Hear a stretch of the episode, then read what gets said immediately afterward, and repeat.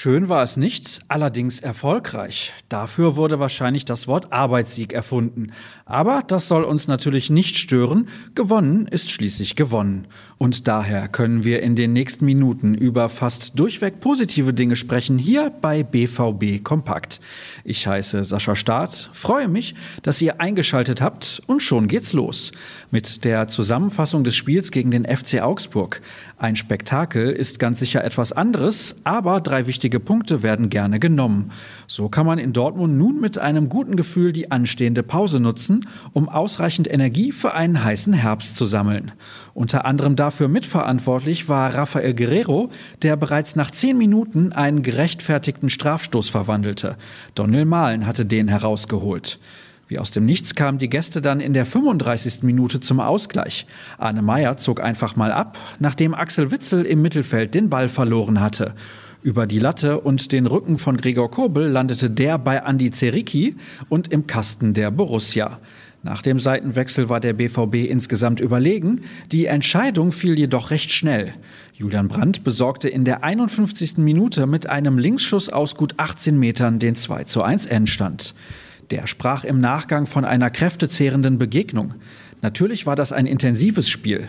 Bei den Spielern hat man auch noch die Partie gegen Lissabon gemerkt. Es war ein Kraftakt, aber wir haben es gut durchgezogen. Nicht zufrieden war er allerdings mit der Chancenverwertung. Ich habe mich ein bisschen geärgert, dass wir das dritte Tor nicht gemacht haben. Torgan Hazard und Marco Reus hatten noch gute Chancen, meine ich. Wenn die ihre Buden machen, sieht es gut aus und wir haben nicht bis zur 90. Minute den Stress. Gleich drei Akteure mussten übrigens angeschlagen vom Feld. Mats Hummels hatte ein bisschen Probleme mit dem Muskel, deswegen haben wir ihn rausgenommen.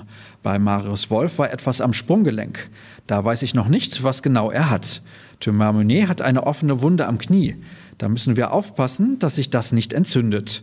Hinzu kommt noch ein DKC. Er hat sich durchgebissen, aber irgendwann war es dann auch für ihn vorbei, sagte Marco Rose auf der anschließenden Pressekonferenz. Wir blicken auf andere Ergebnisse, angefangen bei der U17. Die verlor leider mit 2 zu 3 gegen den VfL Bochum und fiel in der Tabelle der B-Jugend-Bundesliga für den Moment auf Platz 5 zurück. Definitiv nicht zufriedenstellend. Deutlich besser machten es die Handballfrauen. Durch ein klares 60 zu 13 beim Viertligisten TH Eilbeck, ja richtig, 60 zu 13, zog der deutsche Meister ins Achtelfinale des DHB-Pokals ein. Was steht heute an? Die Amateure empfangen um 13 Uhr die Würzburger Kickers in der dritten Liga, zu sehen bei Magenta Sport. Es kommentiert Christian Straßburger. Cedric Pick führt als Moderator durch die Übertragung. Schon um 11 Uhr ist die U19 Gastgeber für den MSV Duisburg und geht als verlustpunktfreier Zweiter in das Duell mit dem Sechsten. Wer möchte, der sollte soccerwatch.tv einschalten. Dazu empfehle ich euch unsere Nachberichterstattung zum Heimsieg gegen Augsburg. Und das war's, nicht nur für heute, sondern auch für die kommenden beiden Wochen.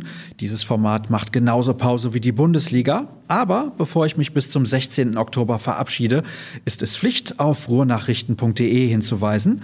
Folgt uns bei Twitter und Instagram unter dem Handle rnbvb und sehr gerne auch mir unter Start. Das war's. Wir hören uns im wöchentlichen Podcast. Bleibt gesund und bis Mitte Oktober. Tschüss zusammen.